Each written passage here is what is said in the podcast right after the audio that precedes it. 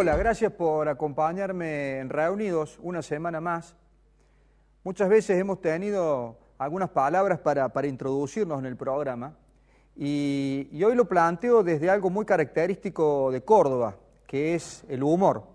Y nos acompaña, sin lugar a dudas, un referente, pero importante, en serio, del humor de Córdoba.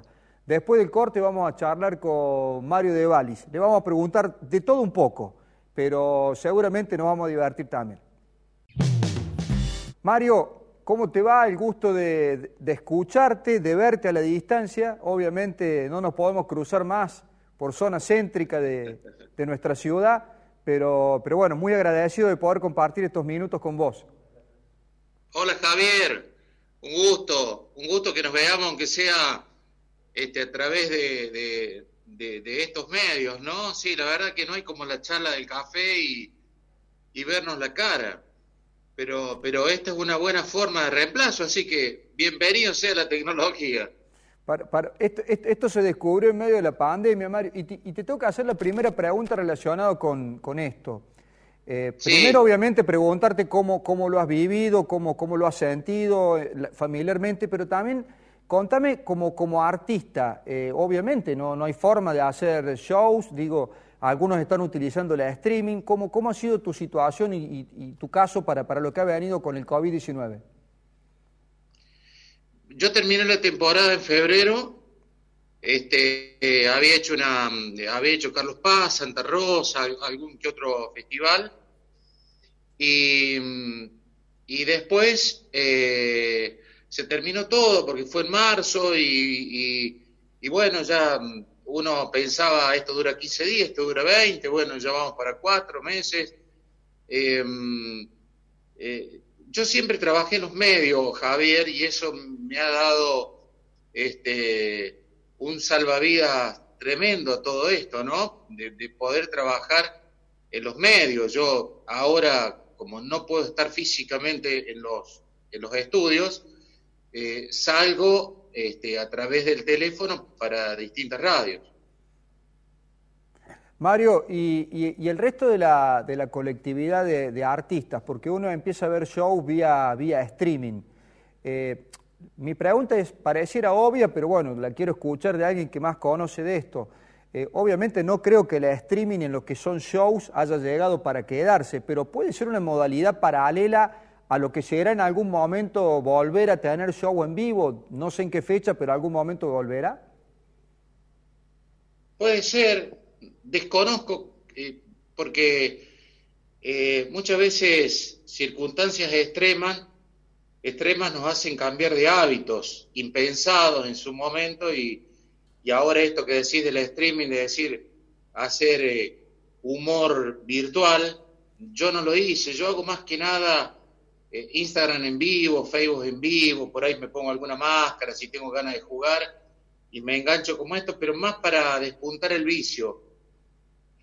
Sabes que, pienso que no, este, Javier, por lo menos en estos años, la gente va a querer ir al teatro, porque de ver al artista arriba del escenario, en vivo, en directo, ver ver las reacciones, la risa es contagiosa, no es lo mismo verlo en tu casa que verlo en el teatro. Me parece que en estos años no, a lo mejor pasando algunos años sí se, se, use. Vos viste que esto no, no se sabe nunca. Sí, Mario, y, hablando de, teatro, vos has sido una persona, nosotros te hemos visto en programas a la mañana, en el Lagarto, te hemos escuchado obviamente con, con Ronnie en Cadena 3, eh, has hecho temporada de teatro. Eh, me imagino que cada, cada, cada nicho de, medios, televisión, radio, teatro, tiene sus particularidades. Preguntarte cuál disfrutas más y, qué particularidad tiene cada una. Yo nací con la radio, Javier. Em, a mí la radio me, me dio muchas satisfacciones porque porque tenés un elemento muy fuerte que juega a tu favor, que es la imaginación del oyente. Eh, le podés, este, entre comillas, ¿no? hacer creer eh, muchas cosas. Después el teatro te ven en vivo y en directo, ahí ya se terminó un poco el, la magia, ¿no? Y, te ven ahí en vivo y el esfuerzo es, es doble. Y la televisión es una mezcla, digamos, de los dos. Lo que tiene la televisión que no tiene rebote. Digo rebote más que si los camarógrafos, vos sentís que se ríen fuerte, es porque vas bien o porque causa gracia, pero no, no tenés el rebote inmediato. En la radio tampoco, pero tenés por lo menos el mensaje y tenés la mesa, tus compañeros de trabajo que, que vos ves si se ríen o no y, todo lo demás. Nací con la radio, amo la radio, ojalá que nunca deje de hacerlo. Y lo otro también me fascina, el teatro tiene una cosa de la previa, Javier. Digo la previa es, por ejemplo, tengo que actuar en Río Cuarto, suponete y ese sábado, desde muy temprano, preparo mis máscaras, mi vestuario, y salgo temprano al destino, me gusta llegar cuatro o cinco horas antes, me voy al hotel, me voy al teatro. La previa a mí me, fascina. Che, y, Mario, y, radio vos empezaste con, con Ronnie en, en Cadena 3, ¿fue, no?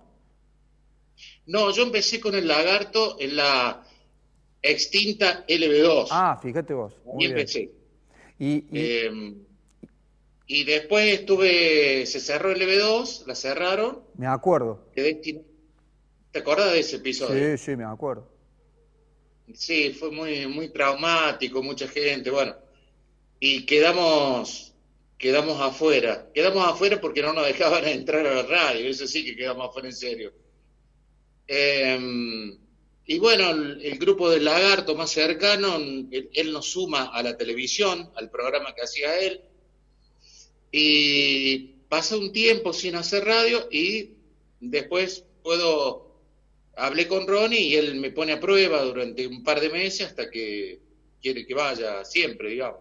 Y, vos has planteado que con Ronnie necesitabas mucha, a ver, para todo necesitas espontaneidad, Mario, eso está claro, pero con Ronnie tenías un ejercicio diferente. Yo lo he leído en algún lado, por eso te hago la pregunta.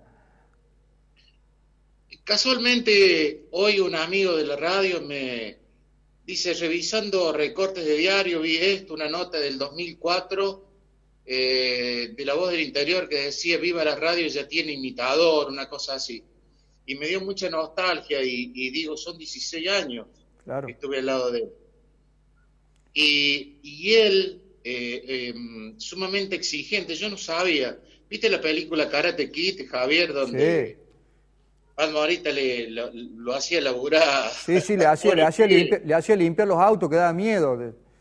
Sí, ahí hay un trabajo en negro infantil muy grande que nadie dijo nada pero le hizo, se, hizo, se hizo pintar la casa, se hizo lustrar los pisos. Bueno, y terminó siendo karateca el pibe. Y, y Ronnie, su exigencia era no subestimar mi tiempo por escaso que sea, ni a relajarme cuando él me daba mucho aire. Me, me exigió y de ahí nació la improvisación, porque si bien yo llevaba un libreto ya preestablecido de personajes, él de pronto me dice, ¿cómo anda Fabuletti? Y Fabuletti es una artesanía, Javier, porque Fabuletti necesita escribir, yo tengo que estar días escribiendo historias, este, y me pedía Fabuletti, entonces tenía que improvisar, y de esas improvisaciones salieron las mejores historias de Fabuletti. Mario, eh, después del corte quiero que me cuentes eso. Digo, eh, ¿cuál es la, o cómo vivías vos la, la, imitación y la creación del personaje? Lo vemos después del corte.